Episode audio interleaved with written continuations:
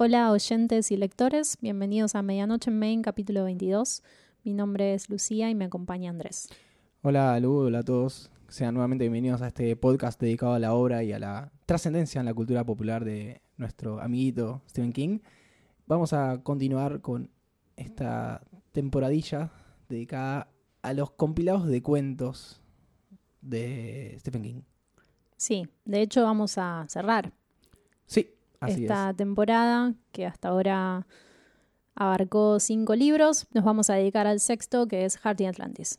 Corazones en la Atlántida, un libro que un poco no queríamos leer porque sabíamos que era una temática que no nos interesaba ni nos interpelaba, Sí, que es la guerra de Vietnam. Entendíamos que era sobre la guerra de Vietnam. claro, sa- sabíamos mal en realidad porque es sí un, un libro, un compilado de cinco cuentos sobre los años 60 atravesados por la guerra de Vietnam porque es- está contado em, del lado de la cultura estadounidense.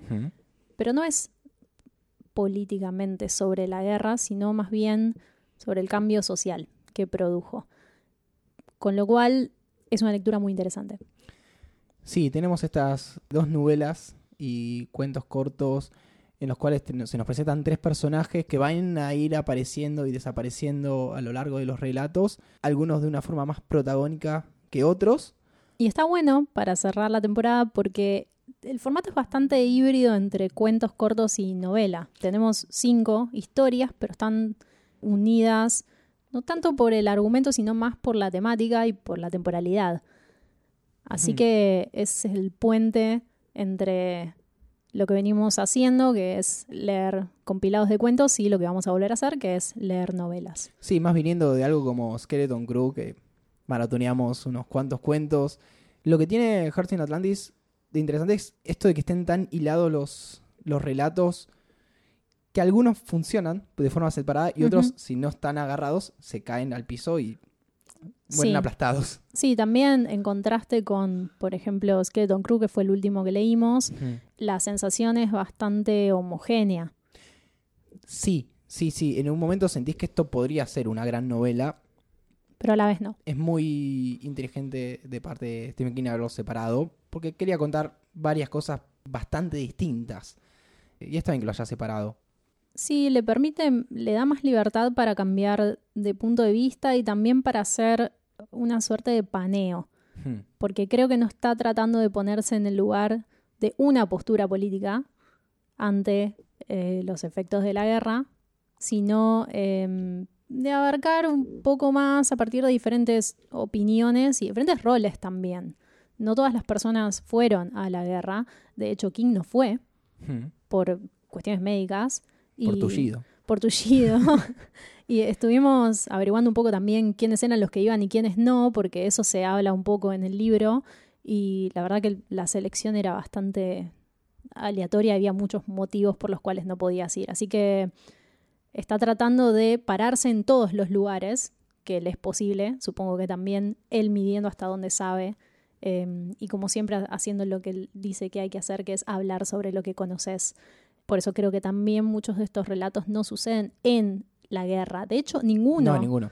es en el campo de batalla. Hay que tener en cuenta que lo que pasa en, en los 60 es una sociedad que se transforma. A ver, los yankees son, suelen ser muy pro guerra en su mayoría, y acá hay un cambio donde una parte de la sociedad se está planteando qué carajo está pasando en Vietnam. Sí, ¿Por qué estamos yendo a una guerra tan lejos? ¿Para qué?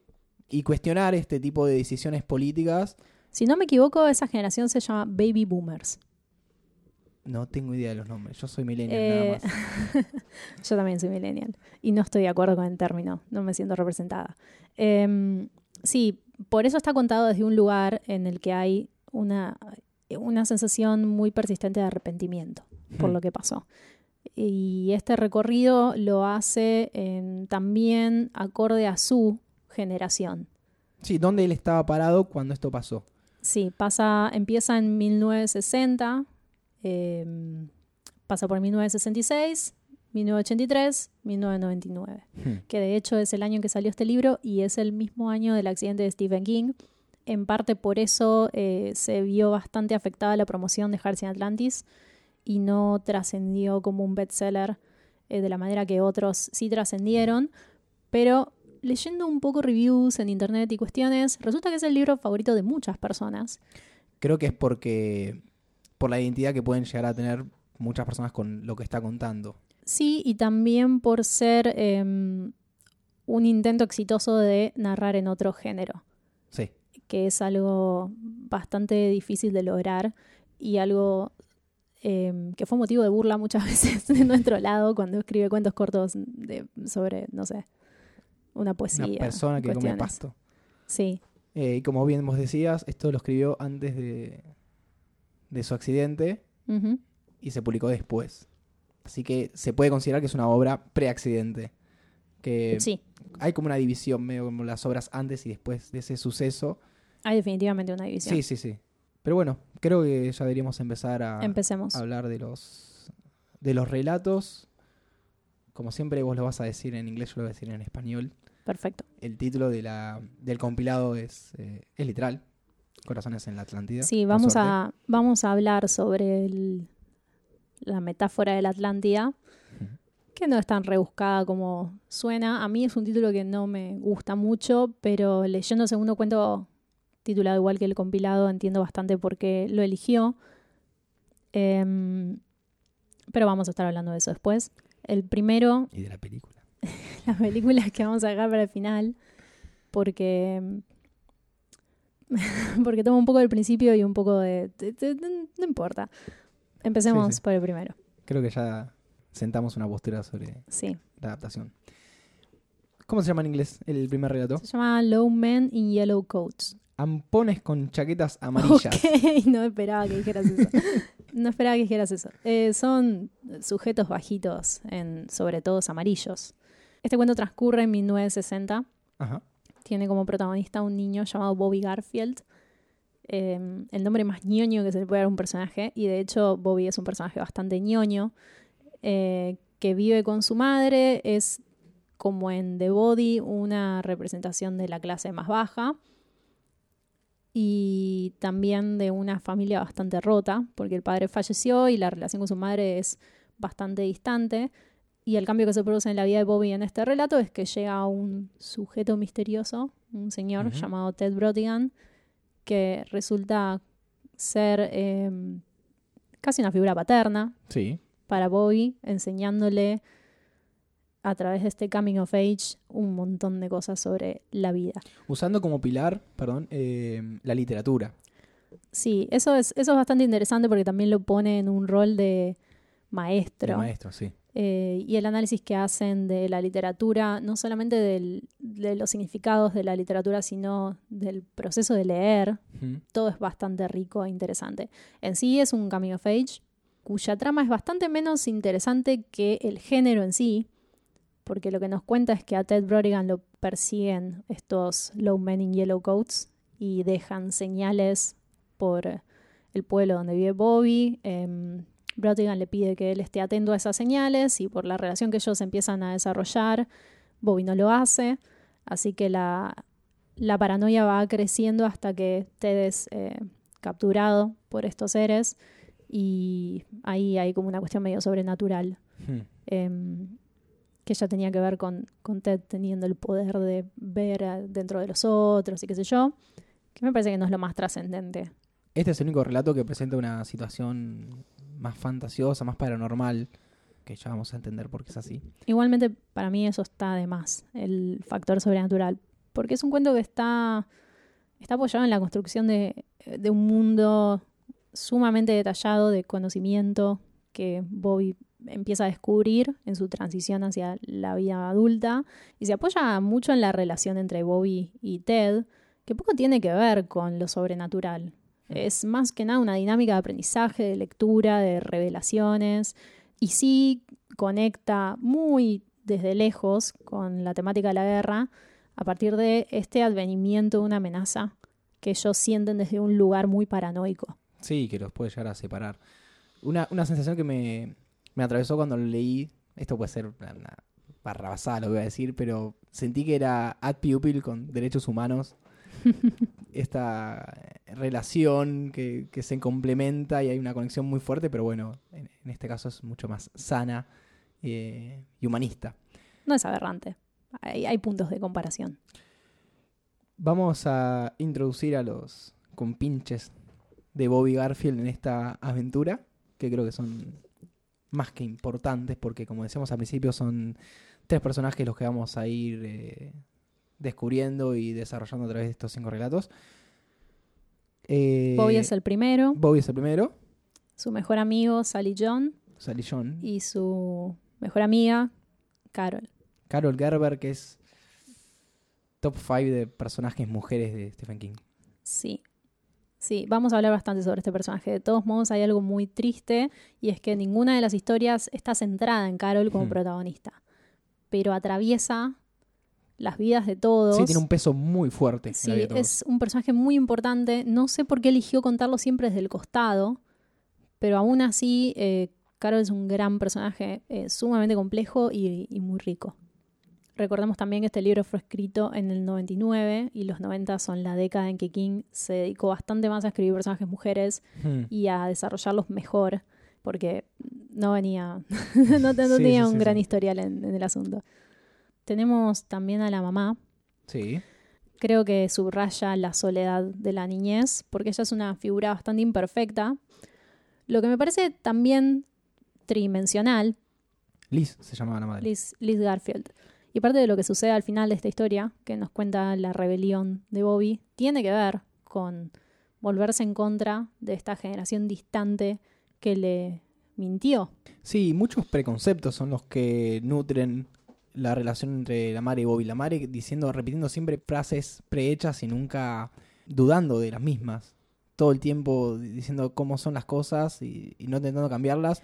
Se maneja mucho con lemas, Muchos lemas, sí, sí, sí. Eh, con frases armadas y Eso es muy- también es muy también de acá. De- Sí. En Argentina, generaciones anteriores diciendo, es que está puesto dime con quién andas y te diré quién eres. Sí, sí, está puesto en contraste muy evidente que Bobby es un niño sensible que se pregunta todo y está descubriendo cuáles son los medios para enriquecer esas preguntas, que sería la, la parte, el rol que juega Ted en cuanto a lo literario, y la madre, que tiene estas ideas muy herméticas sobre las cosas, inclusive sobre el padre de Bobby, Sí. y le llena la cabeza a su hijo con eh, ideas que después él descubre que no eran ciertas, con lo cual hay una tensión muy fuerte entre ellos y lo que en principio es un amor incondicional por su madre, una necesidad de, de lo recíproco, termina siendo un enfrentamiento ideológico. Ujú. Y al final de esta historia nos enteramos que Bobby se rebeló y terminó siendo un adolescente Un delincuente un juvenil. delincuente juvenil, pero que en base a lo que nos contaron durante bastantes páginas, porque es muy larga esta novela corta, la influencia de Ted Brodigan es lo que lo saca a él de hundirse en ese comportamiento y llega a una conciliación con la madre. La narrativa es bastante detallada y bastante lenta, o sea, la construcción es muy minuciosa y el final sucede a toda velocidad, Sí. o sea, lo que se nos cuenta a partir de que Ted es capturado hacia el futuro de Bobby es muy veloz. Pareciera casi que nos pone a nosotros, lectores, en el lugar de Ted, que es capaz de tocar a alguien y ver hacia el futuro sí. en una visión simultánea y, Intensa. e intensa. Pero en sí, eh, podemos decir que el final es, es conciliador. Sí, usando un elemento fantástico. Yo en un momento lo pensé como una excusa, después lo pensé como, como un fanservice, que es la inclusión del mundo de Dark Tower. Sí, Que no sé si criti- criticarlo, eh, porque no leí Dark Tower, Hmm. pero me, me parece una picardía basar toda la resolución de la historia en, en Dark Tower. Para mí también. Todo, todo lo que es sobrenatural, independientemente de Dark Tower, todo lo que es factor sobrenatural en esta historia y querer de alguna manera vincular esta temática tan anclada en la realidad Hmm. y en la historicidad con algo fantasioso me parece innecesario, ni siquiera fallido. O sea, solo no hace falta. Claro. Es para el lector, o por lo menos para mí, lo que más me atrapó fue esta convulsión de la niñez que está atravesando Bobby, como se empieza a mover el, el piso de los conceptos, Sí. digamos. Eso es muy interesante y es lo que te mantiene leyendo, Sí, porque sí, estás viendo cómo alguien crece y, y está contado de una manera perfecta. Sí, la historia se centra mucho como en, el punto de quiebre. Ves el momento exacto donde se quiebra y, y se desvía el, el rumbo de- Eso- de los pensamientos y la sí. vida de Bobby. Eso que estás diciendo en realidad es una temática a lo largo de todo el libro, Hmm. que es volver al punto de inflexión en el que se tomaron las decisiones y aparentemente se tomaron mal, porque por lo menos del lado de King hay eh, una sensación casi de culpa Sí, con respecto a lo que pasó. Esto se nota mucho más en el siguiente cuento y en lo que es la metáfora de Atlantis, que se empieza a establecer en el primero, cuando Bobby se pregunta a partir de sus nuevas lecturas adultas, eh, si acaso no existen los adultos, que la idea del adulto es una ilusión y todo lo que ellos consideran eje de la vida, como el dinero y los negocios y las guerras, son en realidad juegos. Sí. Eh, y Bobby piensa esto es muy horrible como para siquiera pensarlo. Pero es el principio del cuestionamiento que en este cuento está muy contrapuesto a la figura de la madre. Hay además algo bastante interesante que le dice Ted Rattigan a, a Bobby sobre su mamá cuando él se empieza a distanciar por lo que pasa en este relato, que es una situación en que mm, Carol, la amiguita de Bobby, sufre un bullying bastante violento, la golpean con un bate Sí, hasta no dislocarle un brazo. No, perdón, no faltan en este relato lo- los bullies, que que Siempre. siempre, están, están los nenes buenos y los nenes malos. También hace un recorrido a lo largo del tiempo. ¿Quiénes son esos bullies después en la facultad en la- y en la guerra? Sí, ¿Cómo lidian con la misma situación los que abusaban del poder desde el principio? Eso es una temática bastante central, de hecho. Y bueno, pasa, pasa esto, eh, a Carol la atacan estos niños y Ted, con su magia Dark Toweriana, le, le arregla, le arregla el hombro, pero la madre de Bobby piensa cuando entra a la habitación que la estaba abusando sexualmente. Esto bastante reflejado en algo que a ella le acaba de pasar sí. con su jefe. Y ahí Bobby, bueno, se, se enoja muchísimo y se produce lo que después sería el distanciamiento mayor con su mamá, pero Ted le dice algo bastante interesante que para mí tiene que ver con el tema del cambio social, y es que la madre quizás tapó lo que ella sabía y lo que ella temía con lo que deseaba que fuera, desear en términos de esperanza. Hmm. Y mm, está no culpándola, pero sí poniéndola como responsable del lugar en el que eligió pararse para analizar y actuar. Esto se ve bastante en el siguiente relato, el tema de una generación que es crédula y naif. Y es algo que completa bastante al personaje de la madre, porque todo el tiempo se nos presenta como una mina que la tiene clarísima, Hmm. y no es tan así. Lo que ella cree que sabe en realidad es una estructura que repite. Como una, una gran zona de confort donde se, se para y Sí, deja que todo y funcione. cuando ahí. se cae, se cae, cae, se cae. para mal. Em, ¿Algo más que quieras decir sobre Low Men in Yellow Coats? No, no mucho más. O sea, creo que ya atravesamos los puntos importantes. Y a partir de ahora se puede pensar este relato como, el- como una intro a lo que va a venir y, y a cómo se van a desenvolver los personajes a partir de ahora. Estos personajes que decíamos que son Bobby, eh, Carol y Sally John, como su, sus decisiones, su forma de pensar, siendo niños casi preadolescentes. Se empieza a construir en este relato. Lo que ya contamos sobre el, el bullying a Carol es un punto de inflexión para los tres. Hmm. cambia el panorama de ahí en adelante y se tiene consecuencias muy grandes en los siguientes que se acercan a la vida adulta de los niños. A mí me pareció bastante inteligente la manera en que caracterizó a los personajes para poder contar diferentes aspectos de la cultura en los 60 porque Bobby podemos decir que es el más sensible, Carol Sí. es la más racional que también es una decisión que me parece muy acertada, que le haya dado la racionalidad a una chica y no a otro varón. Y Solly John eh, es quizás el más comprometido con... Más funcional. O al no sé menos si con- el- con- no sé si comprometido es la palabra. Yo creo que él está comprometido, pero cuando digo esa palabra me refiero a que no cuestiona. Hmm, O sea, va a cuestionar, pero cuando ya es demasiado tarde. es más obediente. Sí, obediente podría ser, pero tampoco porque Sally John, que es un personaje que conocemos muy por encima en este cuento, y creo que de los tres es el que menos llegamos a conocer, es el que hace lo que se supone que tenía que hacer. Hmm, Y es eh, también físicamente y por lo poco que sabemos de él, muy representativo del American Dream. hmm. Eh, el jugador, eh, el, ¿cómo se El dice? patriota, el jock, el sí. patriota. También creo que por eso le dedica menos tiempo. No sé si King conoce mucho de esto. Eh, igual es un personaje necesario e interesante Sí. y ya llegará su cuento más adelante. Pasemos entonces al siguiente relato. Eh, Hearts in Atlantis. Hearts in Atlantis. este es, el mejor. Literalmente es el core, es el corazón de estos relatos. Es el Cora. Este es el mejor.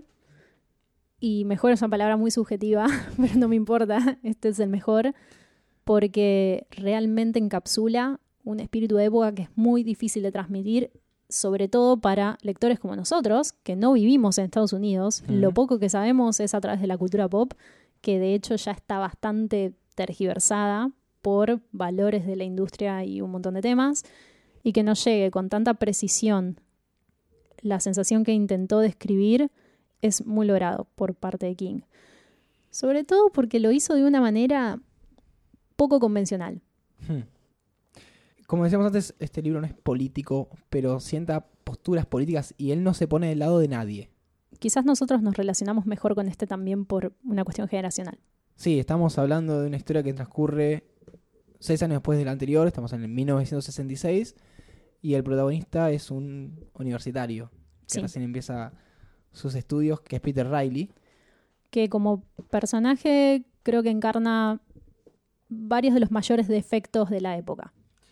Hay algo que le dice Ted, volviendo a la historia anterior, a Bobby, que es como empezar a leer un libro.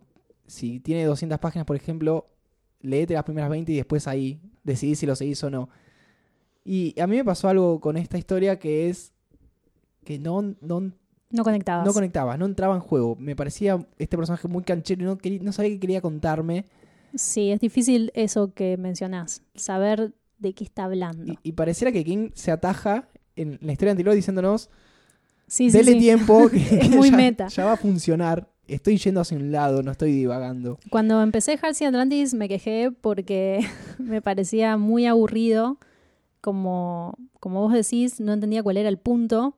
No lograba entender el lugar en que estaba parado este personaje. No entendía sus motivaciones ni sus ideas, precisamente porque no las tiene al principio del relato. Y se nos presentan un montón de personajes de golpe, todos muy poco interesantes, todos pibes de 20 años. Parece una película eh, para adolescentes sobre la universidad, tipo American Pie. Sí, en que ves un montón de hombres blancos desperdiciando todo su potencial y sus privilegios y vos sabés que muy pronto eso se les va a arrebatar, así que también es bastante irritante. Em, pero va tomando forma hasta que se transforma en lo que es el relato más sólido y más Hmm. representativo del libro, em, en términos de espíritu y de, de tono, además de reforzar la metáfora de Atlantis. Contemos de qué se trata brevemente. Sí, Peter Riley está viviendo en la- una residencia universitaria, en la Universidad de Maine, obviamente. Es becado y tiene muy buenas notas, pero en determinado momento alguien lo introduce en un juego de cartas que es eh, Los Corazones, de ahí viene Hearts in Atlantis, en parte del título, y empieza a ser adicto al juego. Se hace adicto. Y hay, apuestas en el medio, etcétera. Y no solo él, sino un gran grupo de alumnos se junta a jugar este juego de cartas, haciendo que decaiga el nivel universitario de una manera estrepitosa y el riesgo que se va presentando y no quieren hacerse cargo es que si se van de la universidad van a Vietnam. Tal vez no de una forma tan directa, pero es muy grande la probabilidad de que eso pase. Sí, Y a pesar de tener este monstruo enfrente, siguen jugando a las cartas. Sí, hay. Se dan varias cosas. En lo que vos decís hay una transformación y King nos hace sentir que es una caída por un barranco. Incluso hay un personaje que es el compañero de cuarto de Peter Riley, se llama Nate Hoppenstand, Mm. que le dice: El mundo se está cayendo y ustedes están reprobando eh, la universidad por un juego de cartas, un, un juego estúpido de cartas. En este cuento hay varias cosas que son pregnantes. Es difícil saber por dónde empezar porque es climático. Y hay varios puntos que hacen a la construcción de este ambiente. A mí lo que más me resonó fue que la guerra está contada casi como una consecuencia, un castigo para esta generación que es descomprometida y naif que- y que no tiene opinión. Está muy representada por el personaje de Peter Riley, que es, como vos decías, bastante canchero. Cree que sabe algo, pero en realidad Prepotente. Sí, creo que, que su mayor su mayor pecado, entre comillas, es creer que sabe algo que no sabe. Es un personaje que se ve abrumado por esta falta de saber y se esconde en la adicción al juego. El ritmo narrativo tiene mucho que ver con esto. Es me, cuesta, me cuesta encontrar un orden para contarlo porque creo que todo está entrelazado de una manera muy eh, funcional Ujú. al relato y todo sucede al mismo tiempo, todo está en función del mismo concepto. Pero el ritmo narrativo hace mucho hincapié en la intensidad del presente como un medio para evadir selectivamente el presente, porque a través de la adicción, que es bastante distinto a una fantasía o a soñar despierto, eh, Peter tiene la oportunidad de tener estos grandes baches de tiempo muerto en los que no tiene que pensar ni responsabilizarse por nada, a pesar de que, como le dice su compañero, se está cayendo el mundo y desconecta de la situación actual, que es tanto social como propia, académica, generando un montón de excusas y mintiéndose a sí mismo sobre el tema. Lo que a mí me chocó mucho, y después cuando empecé a entender para dónde iba, lo sentí muy necesario, que es el, el abuso y el derroche del tiempo Sí. que tiene que ver con lo que está dado por sentado, con una idea romántica de la juventud eterna que está a punto de, de ser destruida.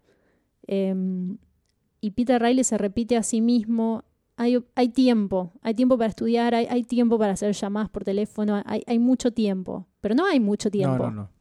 Y ahora con el diario del lunes es muy irritante ver que esa era la postura de la juventud.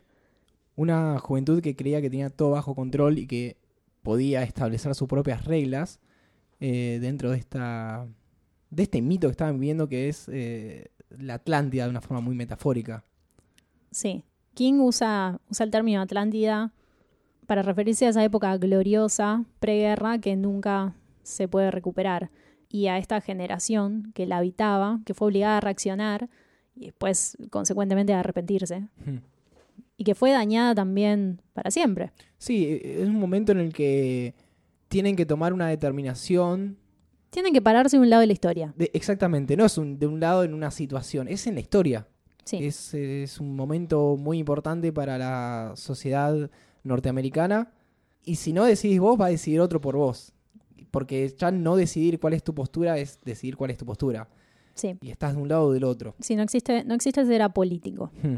Eh, se ve bastante más eh, definido el tema en el personaje de Carol Gerber, que es compañera de universidad de, de Peter, y es, creo, quien le mueve los engranajes en el cerebro al protagonista, que empieza a reaccionar al cambio porque ve a su alrededor pequeños símbolos de posturas que los demás están tomando.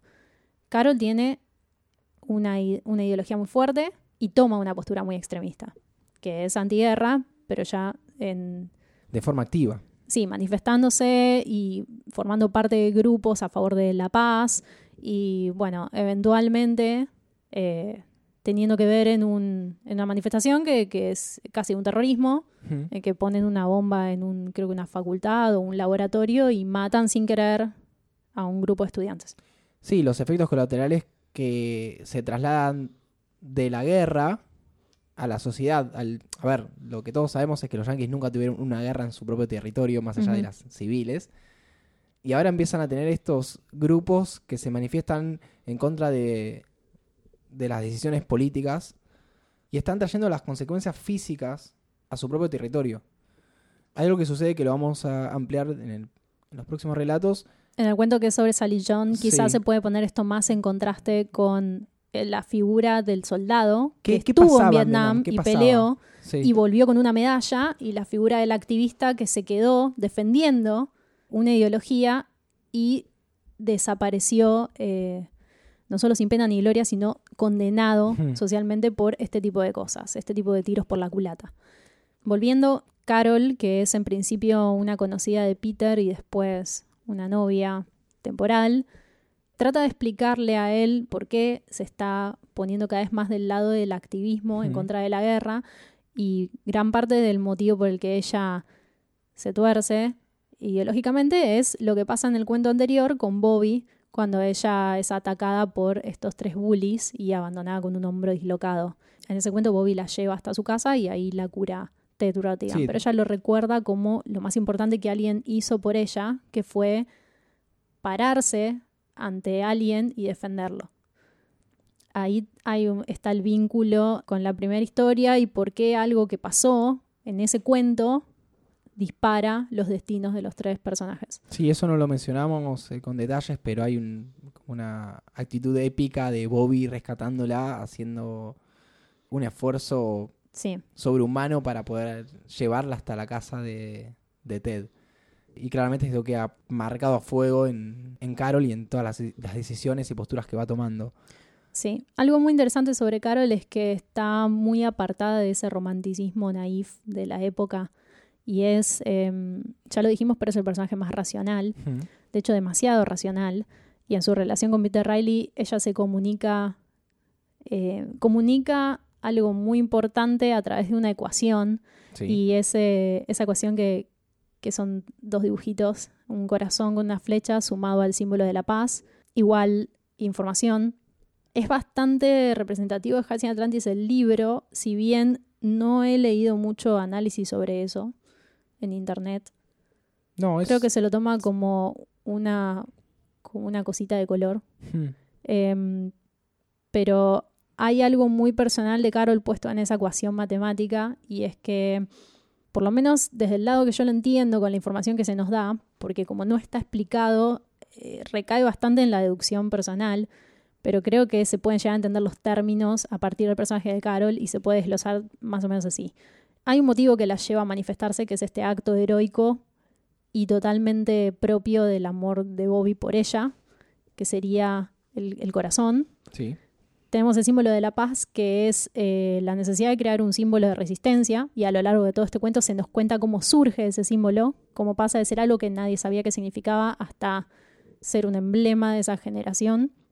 Se habla bastante sobre Philox Sí. y las ideas que tienen que ver con dejar de hacer lo que te dicen y con dejar de jugar el juego del otro.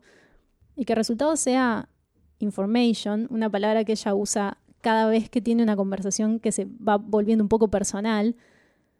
Creo que está relacionada a que esa es la manera de conectarse con el otro, Sí, de de entenderlo, Hmm. sí, de generar realmente un intercambio eh, que tiene que ver con lo confesionario. Sí, habla de, de- de información de valor, de información no banal, de saber... de información eh, ligada a, la- a algún tipo de intimidad, Hmm. de una comprensión muy profunda del otro. Y es una ecuación en sí pacífica porque está totalmente en contra de la guerra, que es atacar al otro. Entonces es eh, esta ecuación que es central en Halcyon Atlantis es el personaje de Carol Gerber. Con lo cual es todavía más triste que no haya una Sí. historia sobre ella, pero su arco no termina en este cuento. Hay un personaje que, que- que está bueno rescatarlo en este mar de personajes que surgen en esta Son un montón. historia, son muchísimos, que es eh, Stock Jones. Vos recién mencionabas el símbolo de la paz, que no sabían qué era. Eso está bueno pensarlo. Lo que describen por la forma. Pensar que algo que nosotros vemos de una forma tan natural, eh, en un momento nadie sabía qué significaba eso. Parece Forrest Gump cuando van descubriendo, no sé, la carita feliz. Sí, sí, es exactamente Es eso. Forrest bueno, Gump Forrest Gump está contada también en los 60. Sí, sí, sí, sí. De hecho, él va a Vietnam. Sí. Bueno, eh, Stack Jones es un, un compañero que es... eh, Es paralítico. Es paralítico. Mm. es paralítico. Y se presenta con una campera que atrás tiene el símbolo de la paz. O esto que nadie sabe qué es. Y nadie se lo pregunta. Nadie dice, ah, ¿por qué tenés eso ahí? ¿Qué significa? ¿Qué representa? Llama la atención, pero nada más. Pero lo adoptan sorprendentemente rápido. Sí. Una, vez que empiezan a entender de qué se trata. mm, Porque hay una, mm, hay una necesidad no hablada por encontrar ese lugar que ellos quieren ocupar en este, en este contexto sociopolítico. no existe ese lugar, lo tienen que crear. Hmm. Y eso es lo que está pasando en Halcyon Atlantis. Y hay un acto que comete este, este personaje que es el de escribir un, un graffiti donde enuncia fuera Estados Unidos de Vietnam. Sí, fuera, un- la, fuera la guerra de Vietnam. Exactamente, esto, esto que yo a veces creo que se toma un poco en burla en, en- en Sí. la cultura popular, lo- todo lo que es eh, Vietnam, el hipismo en general el hipismo, está- Vietnam, la- está llevado a un lugar de- social. está llevado a un lugar de ridículo que no tiene nada que ver con lo que realmente sucedió. Hmm. Casi que se terminó ridiculizando el símbolo. Y este personaje sentando una postura tan, pero tan fuerte en una institución pública eh, Hmm. y educativa, es decir, estar en contra de un gobierno, de una, de una postura. Esto no era moneda corriente, la generación no se comportaba así, o por lo menos eso es lo que nos cuenta King. El resto estaban jugando a las cartas mientras reprobaban y perdían sus becas. O sea, el nivel de falta de compromiso y de cobardía está cuestionado desde el principio por el personaje de Stoke Jones, que es quizás el único que sabe, que entiende lo que está pasando y que tiene una postura antes de que se empiece a, a correr la voz. Está bueno que, que es un personaje con tal vez menos privilegios que, lo- que los otros, ya ser eh, discapacitado y tener que... No tiene familia. no tiene familia. Mm. Eh, hay una parte muy buena que, que se preguntan qué hace esta persona en el, no sé, el segundo o tercer piso del edificio. Sí, si Si no había es- rampas. Si es, si es discapacitado, ¿por qué tiene que hacer tanto esfuerzo? Y se entiende que un poco es una decisión propia de, de siempre estar en el peor lugar y un poco maltratarse. Yo creo que tiene que ver con que él no quiere ser menos porque no se siente menos. Y así como los demás tienen privilegios caídos del cielo y no los aprovechan, él no tiene ninguno y no los quiere. Algo muy interesante del personaje de Stoke Jones es que aparece siempre hasta el momento en que, que se produce el clímax del cuento, que es cuando él se cae en la nieve y todos los estudiantes lo ven desde una ventana y les agarra un ataque de risa. Sí, va como loco con las muletas caminando por la nieve hasta que se Ese es, el, ese es el clímax del relato, Sí, cuando van a rescatarlo y lo, lo Mm. llevan al- a la enfermería. Hasta ese momento, este personaje aparece siempre de costado, siempre cruza las situaciones. Hace un comentario desde una esquina, lo ven pasar, le dicen algo, tiene una respuesta. Todo es muy lateral. Porque eso es lo que estaba pasando. O sea, lo que sucedía estaba alrededor. Y me gusta cómo está incorporado este personaje que empieza a infiltrar todo esto en un ambiente en que nadie habla de esto. De a poco en la historia se van resolviendo el, el destino, cada uno de los personajes, cómo algunos eh, terminan cayendo, en, se podría decir, en desgracia y teniendo que abandonar la, la universidad, como eh, Peter Riley Peter se salva por los Riley se pelos. salva en un momento y se pone las pilas, pero muy, muy al límite, muy al límite. Carol la abandona. Carol la de- tiene que universidad. la universi- ti- deja la universidad. eh, ella es la novi- es noviecita de, de Sally Young que va a Vietnam. Mm. Tiene que dejar la universidad porque la madre es alcohólica. Hay una cosa muy interesante que dice Carol en un momento que se lo dice a Peter, que es algo así como qué bueno que soy mujer en este momento. Es buen momento para ser Es mujer. buen momento para ser mujer Y- porque no va a la guerra. Sí, y Stoke Jones dice es mal momento para tener un uniforme.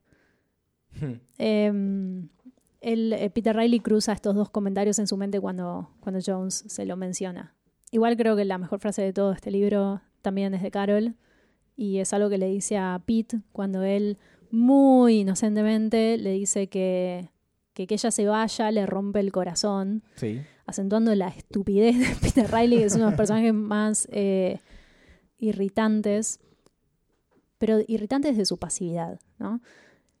Y Carol le responde, los corazones son fuertes, Pete, la mayor parte de las veces no se rompen, la mayor parte de las veces solo se tuercen.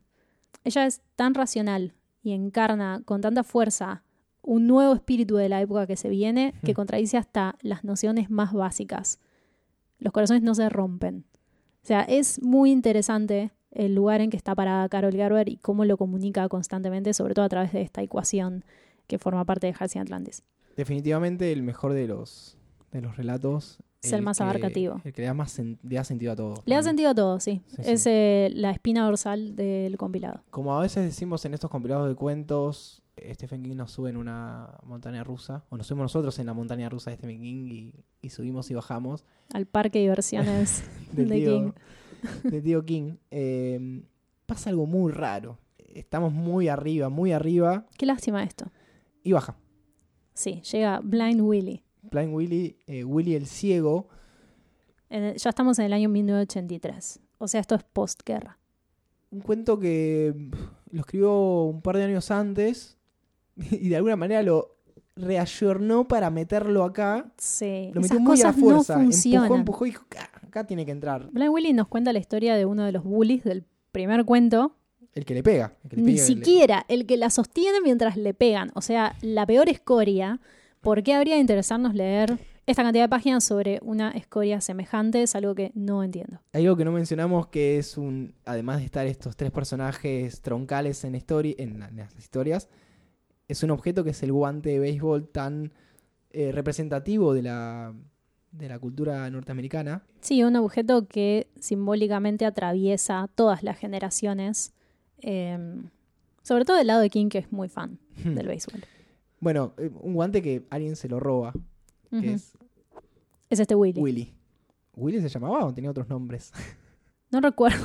A decir verdad, no tengo muchas notas sobre este cuento porque considero que es el peor de este compilado y desearía que no existiera porque lo que nos cuenta es que este bully creció, fue a la guerra, Mm. volvió y ahora adoptó tres personalidades que reconstruye todos los días en una, en una rutina bastante rígida que empieza a la mañana y termina a la noche.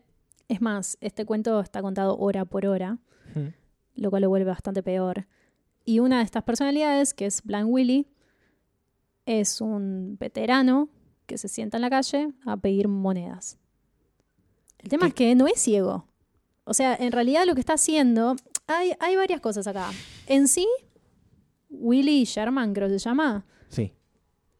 se vuelve ciego cuando adopta a esta tercera persona.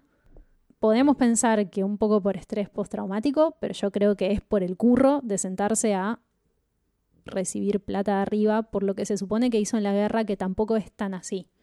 Creo que hay una combinación de su autopercepción como héroe y como víctima que me resulta muy chocante.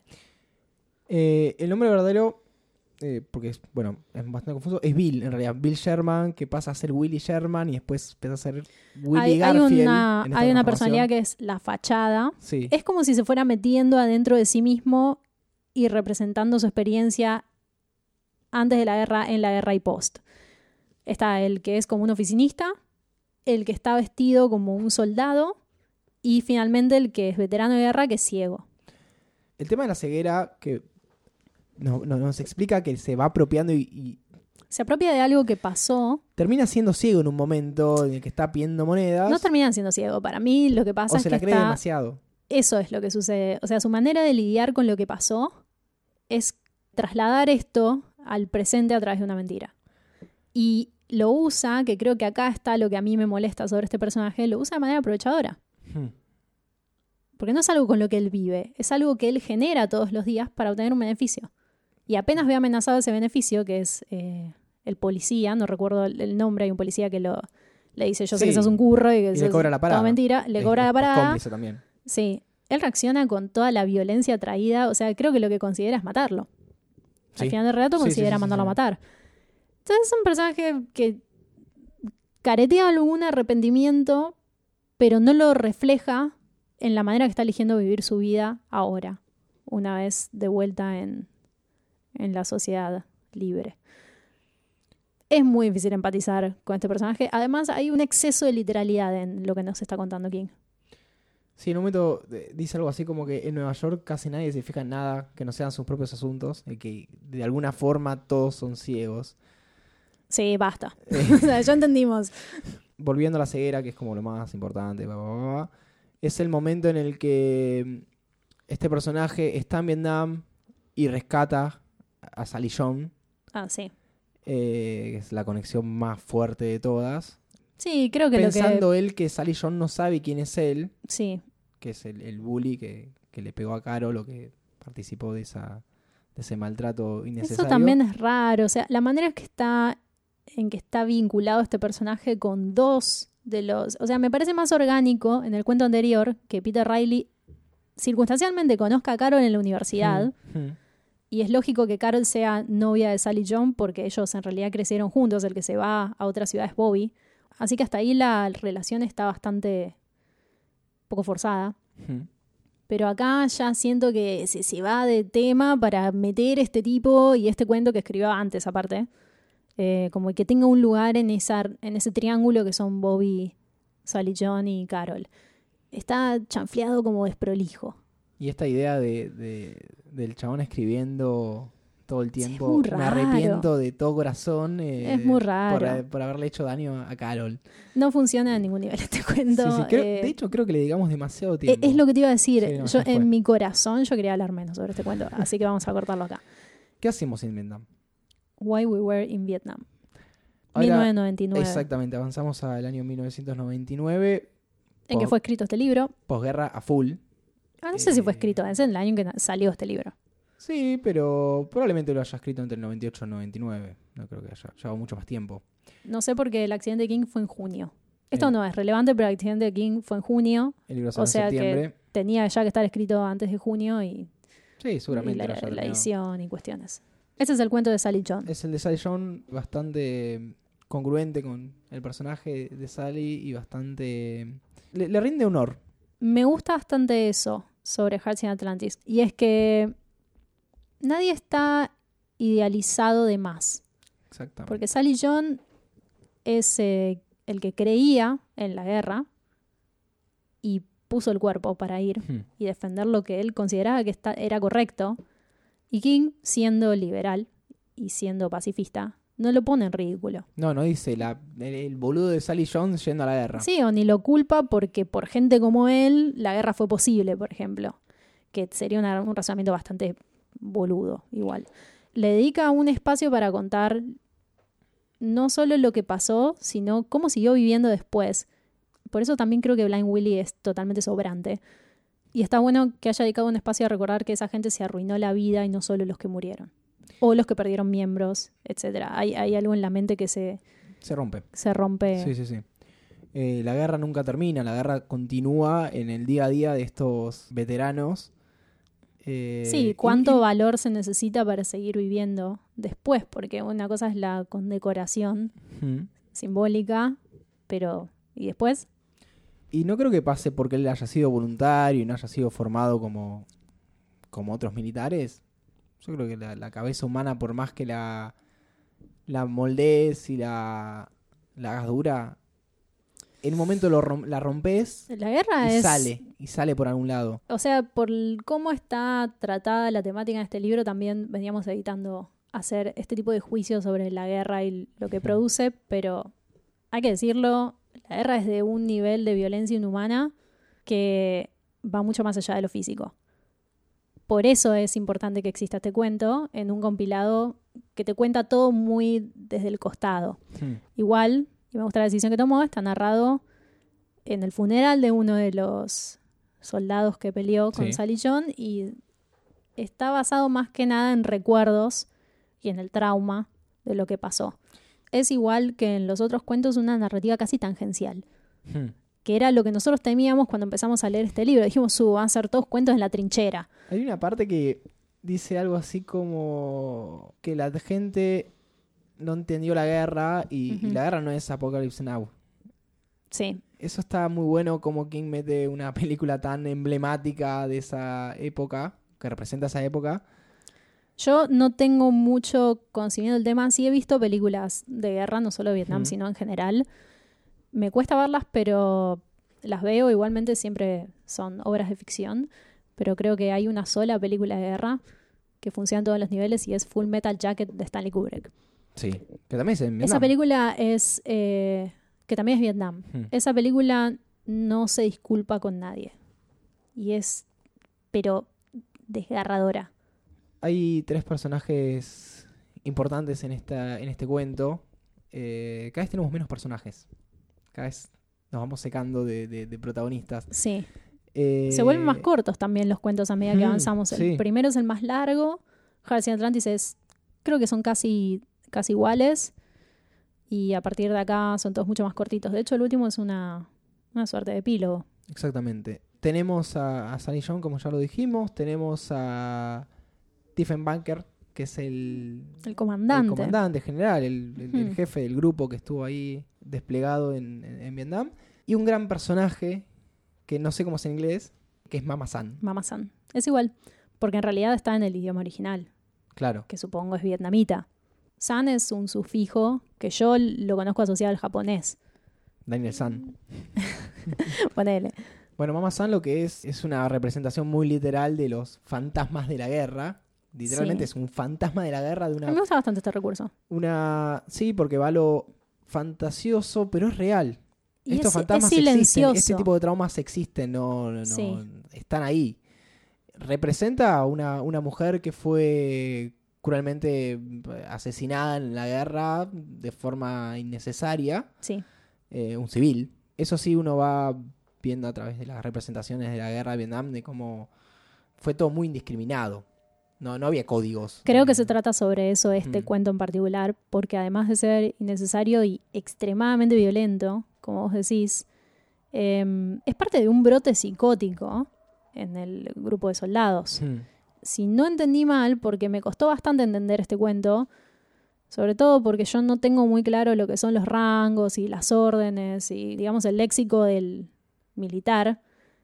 Pero creo haber entendido que a partir de que matan a esta persona atravesándola con una lanza y volviéndose locos, uno de los soldados mata a otro de los soldados Hmm. para frenarlo. Y esto es resultado de una orden directa de un superior. Es lo que mencionaba él sobre los, eh, los daños colaterales. Hmm. O sea, son todos daños bastante directos más que colaterales, pero bueno, estos civiles que, que- que se vieron envueltos en un conflicto que, que son la- las verdaderas víctimas de, de la guerra. Sí, en la, en la guerra va a sonar muy cliché lo que voy a decir, pero en la guerra no gana nadie nunca, excepto No, el que no. vendió las armas Es lo que te... y el que hizo los tratados políticos y cuestiones. sí, mismo hoy tuve que hacer un, un mini research de, de qué, es la guerra de Vietnam porque... Lo hicimos más que nada para no decir pavadas. Sí, porque nadie... Aunque no vamos a decir mucho, por lo menos no queríamos decir pavadas con lo poco que... Está bueno saber que la guerra de Vietnam no, no fue la, la guerra de Vietnam, sino la segunda guerra de Indochina. Mi nombre Sí, es, sí. de la guerra de Vietnam es algo eh, va más puesto por los por los estadounidenses porque ellos fueron a Vietnam a romper las bolas como lo hacen siempre. A ver, estamos hablando de una guerra que duró 10 años y ellos aparecieron en la mitad, Hmm. pero ya estaban antes infiltrados y fueron a, a un lugar donde con el tiempo se fue sabiendo que iban a, entre grandes comillas, perder. Estaban mandando a sus militares a- a morir. Sí, en parte por esto que contabas es que, de nuevo, con el diario del lunes, esa generación quedó muy sentida. Em, en este cuento, además, está ese cuestionamiento que mencionamos antes, que pone en contraste el valor del soldado en relación al activista.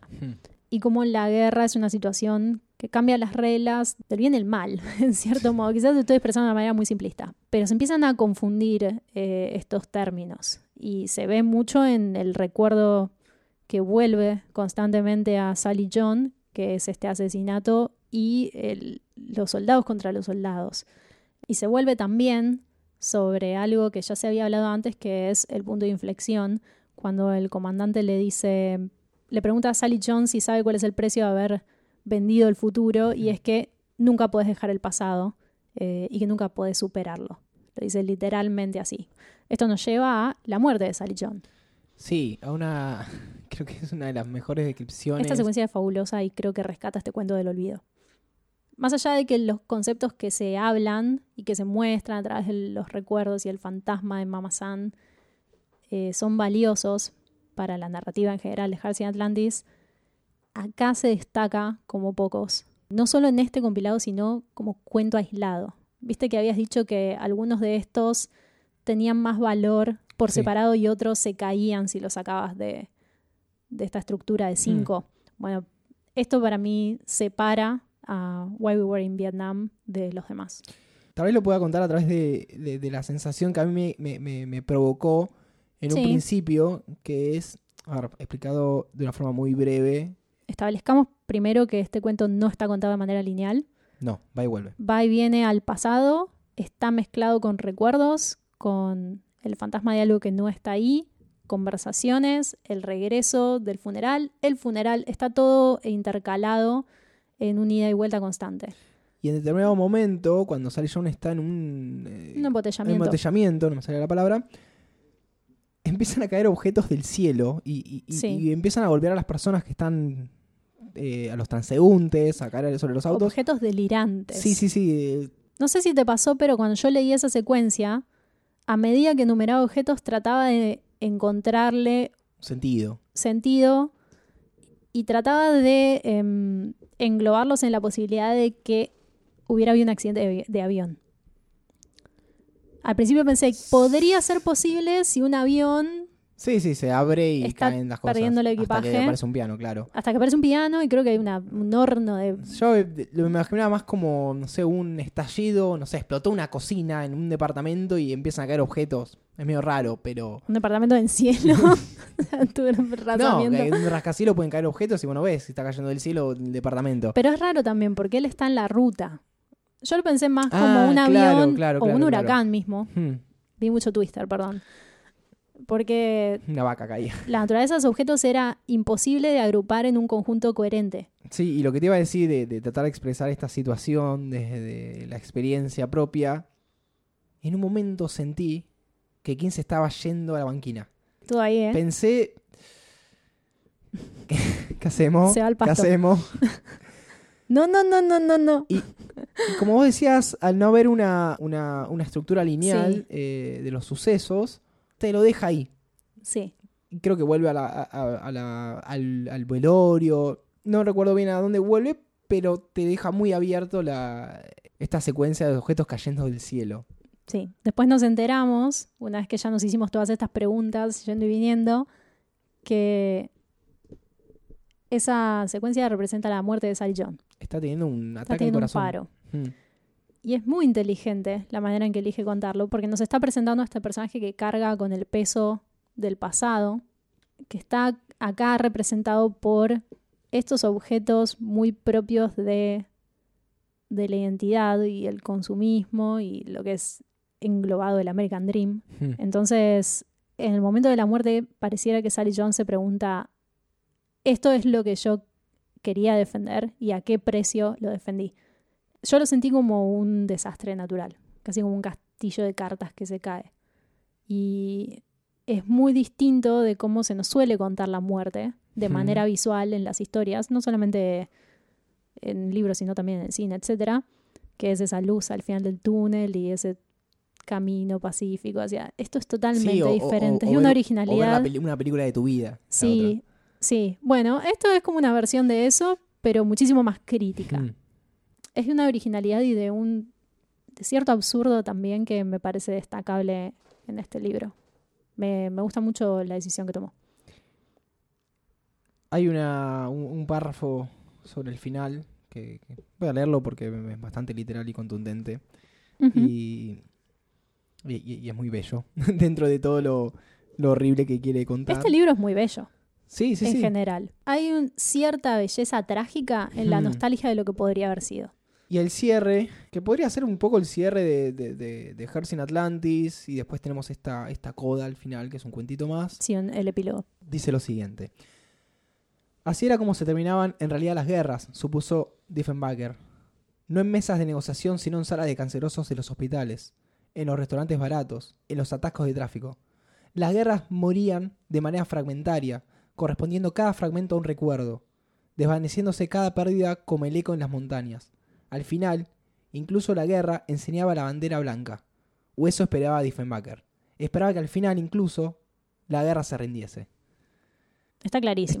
no puede- puede ser más claro. De, de Sí. la guerra va a seguir y, y- y se va como de- desarmando y cada uno va en algún momento vas a caer. Sí. No, nunca vas a nunca vas a sobrevivir a la guerra. Sí, y también que no termina hasta que te mueras.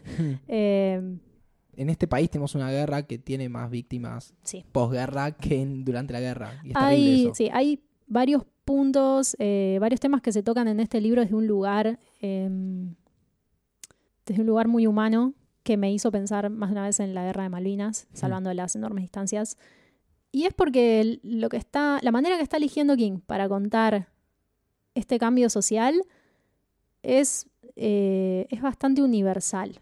Está muy del lado de los sentimientos y no tanto del lado eh, anecdótico. Hmm. Con lo cual creo que se puede aplicar a muchos eventos de la historia.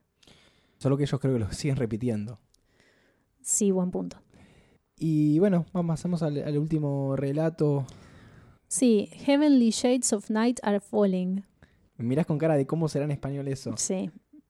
Se ciernen ya las sombras de la noche. Ah, es muy lindo. Es muy hermoso. Ese, ese es bello. Sí.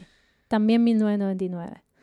Sí, vamos al cierre de los otros dos personajes eh, troncales de estos relatos. Como una continuación directa del anterior, nos encuentra en el funeral de Sally John, al que está asistiendo Bobby, Hmm. una persona que alguna vez fue gran amigo de Sally John y se fue distanciando con el tiempo, pero también como parte de regresar a su hogar de la niñez, em, se presenta a rendirle homenaje.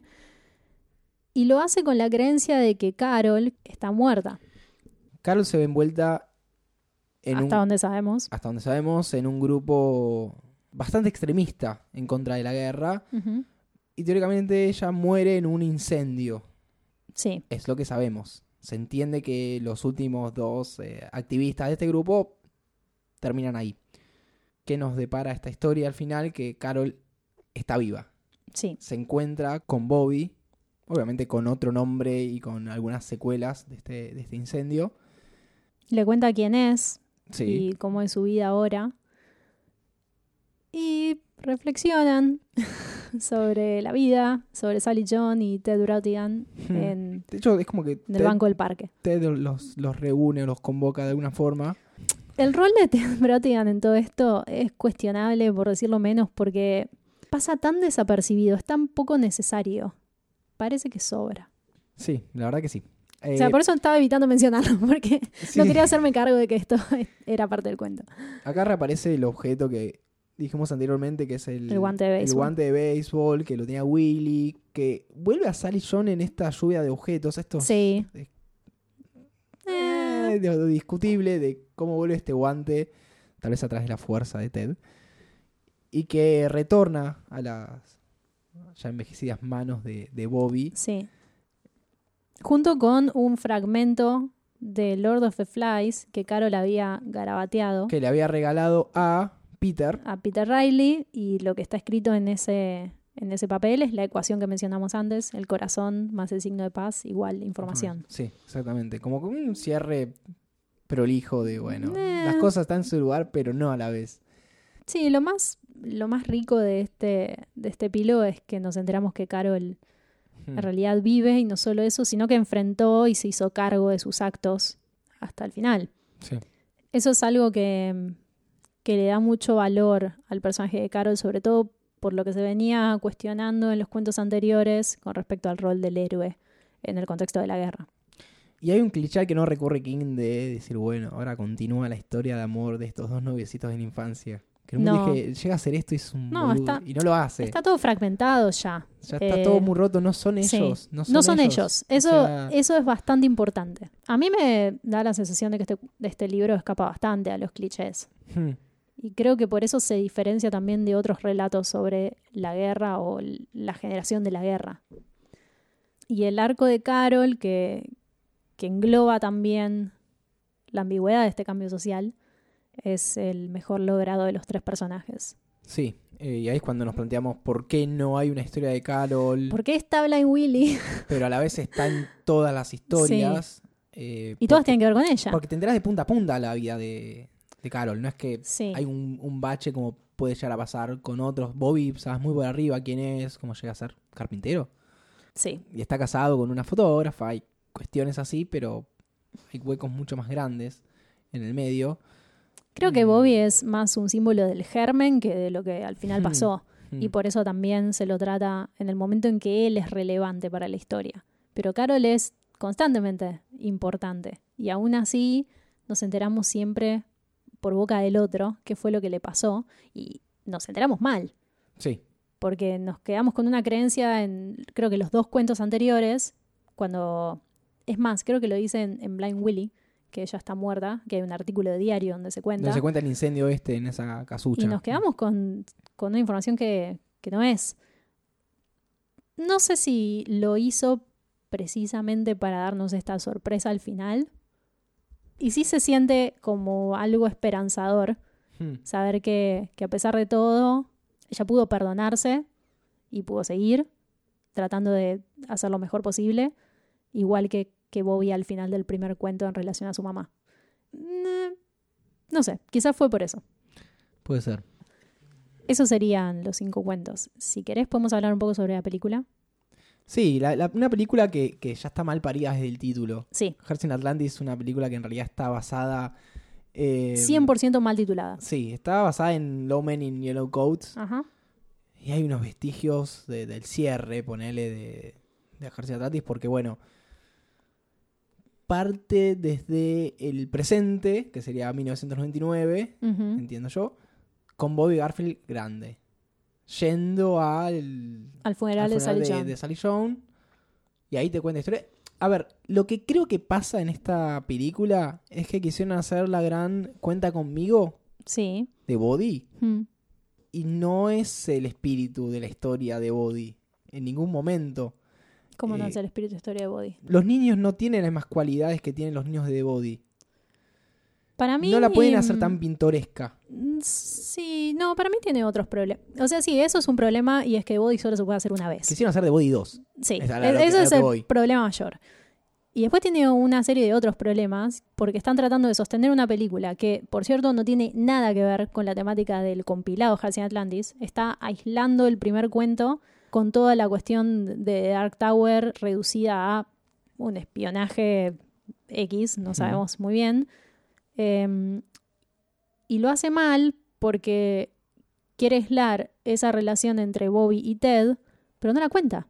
No. Al principio Ted está, eso es mi opinión personal, mal casteado porque es Anthony Hopkins y en ningún momento te genera ningún tipo No, de calidez, no, no, para confianza, sensación paternal, nada. O sea, es una terapia absoluta y encima es un viejo medio creepy. Así que ya de por sí eso no funciona. No hay mucho desarrollo en esa relación entre el niño y el viejo. El niño es Anton Yelchin. Em, tampoco vemos Blessed, tampoco vemos tanto pobre. Ese chico murió de una manera muy Stephen Kingiana. Sí, se pegó un palo. No, estaba estacionando el auto. Esto igual lo leí un poco por encima, así que si está mal, después me pueden, me pueden avisar. Pero hasta yo- donde yo entiendo, estacionó el auto, se bajó, estaba abriendo el portón de la casa, el auto se le vino encima y lo aplastó. Ah, zarpado. Me olvidado Sí, que era tan. Era tan muy, muy Christine su muerte, pobre chico. Sí, sí, tenía, ¿qué tenía? 25 años. Era jovencito. Era bastante joven. Y justo había act- actuado en, en esta película Green Room. En Green Room, que es, un película. la mejor película que salió ese año. Bueno, Sí, acá estaba como ni, Acá era un niño niño. actor. eso. Siento que falla por ese lado. Quiere apoyarse en algo que no construye. Entonces, en ningún momento nos vemos emocionalmente compenetrados en lo que está pasando. Y. No tiene sentido. No tiene sentido. Literalmente no tiene sentido. No, no, no, es, es una pérdida de tiempo. Hmm. Más allá de que está filmada feo. O sea, tiene un montón de problemas en realidad. No la vean. No, la verdad que La no. verdad, lean el libro porque tampoco. representa no, nada. No representa nada. No, es no, no, Tal, tal no. cual. Se está hablando ahora de. No tiene razón de ser. Entre. Siempre se habla de proyectos cinematográficos de que, de que alguien quiere hacer Hearts in Atlantis. O sea, la, Basta. la novela, la- el, el- Basta. el segundo cuento. No el primero este, sino más. Bueno, el, primer, el segundo cuento. Para, ¿quieren hacer todo Hearts in No, Atlantis no, no, o quieren Hearts hacer Atlantis? Hearts in Atlantis. El cuento. El cuento. Eso yo creo que si lo agarra una persona digna podría funcionar genial porque es muy independiente de los demás Sí. y es redondo. A diferencia del primero que me parece una pésima idea separarlo, cuando es en realidad el puntapié. O sea, te trae como un montón de decisiones mal tomadas y encima le pusieron Hearts in Atlantis. Sé, no sé por qué. No sé por qué. No tiene sentido porque tampoco se explica qué significa Corazones Es en la que, Realidad. es que Hearts in Atlantis es sobre, sobre el- Lo que pasa en la el guerra 66 y en si no es sobre 60. la guerra la película, entonces no entiendo qué tiene que ver.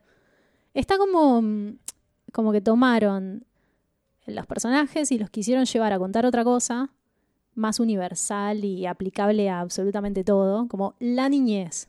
O sea, Insisto, y no funcionó. cuenta conmigo dos. Quisieron hacer eso. Pero sin, sin nada de lo que tiene en cuenta conmigo.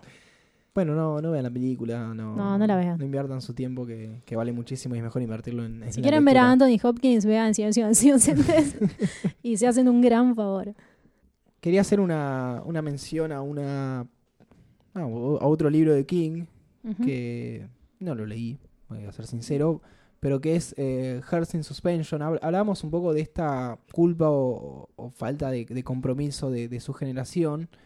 Y cuando se cumplieron los 50 años de- del ingreso de Stephen King a la Universidad de Maine, que fue en 1966, o sea, King Dijo que ficción igual.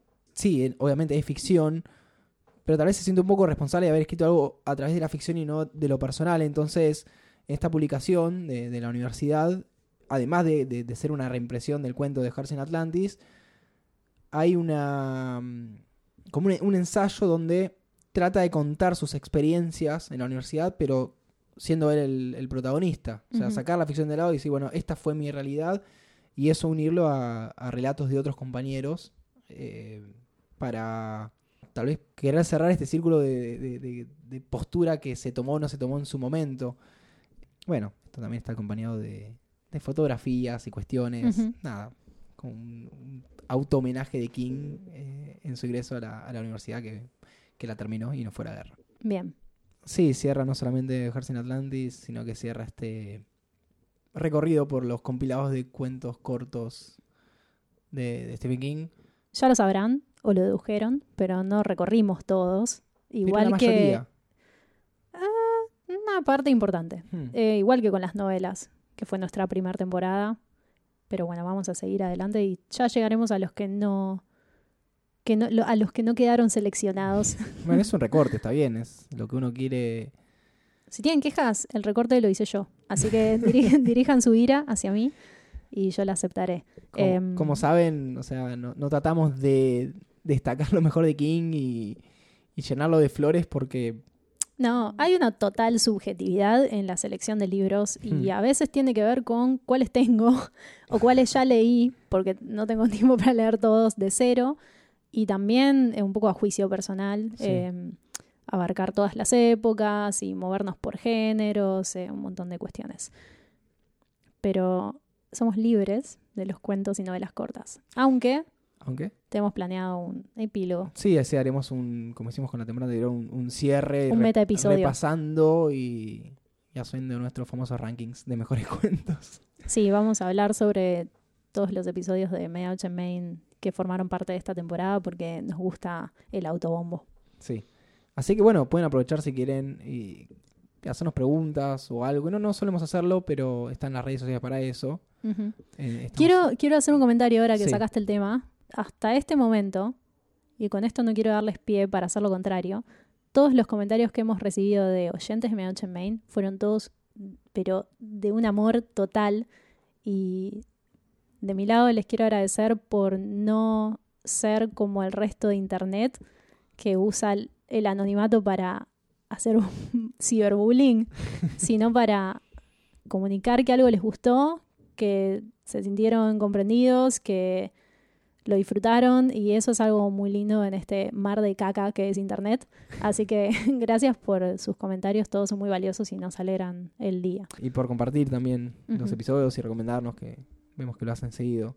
Yo quiero cerrar este capítulo y la temporada aprovechando para decir que todos los tiempos muertos entre episodios pueden ser usados para leer. Esto fue Medianoche en Main, capítulo 22 que están escuchando probablemente en martesataca.com.ar o tal vez en iTunes o tal vez en iVoox o alguien les pasó un MP3 pirata. Mi nombre es Andrés. Mi nombre es Lucía y que tengan buenas medianoches. Chau, chau. Adiós.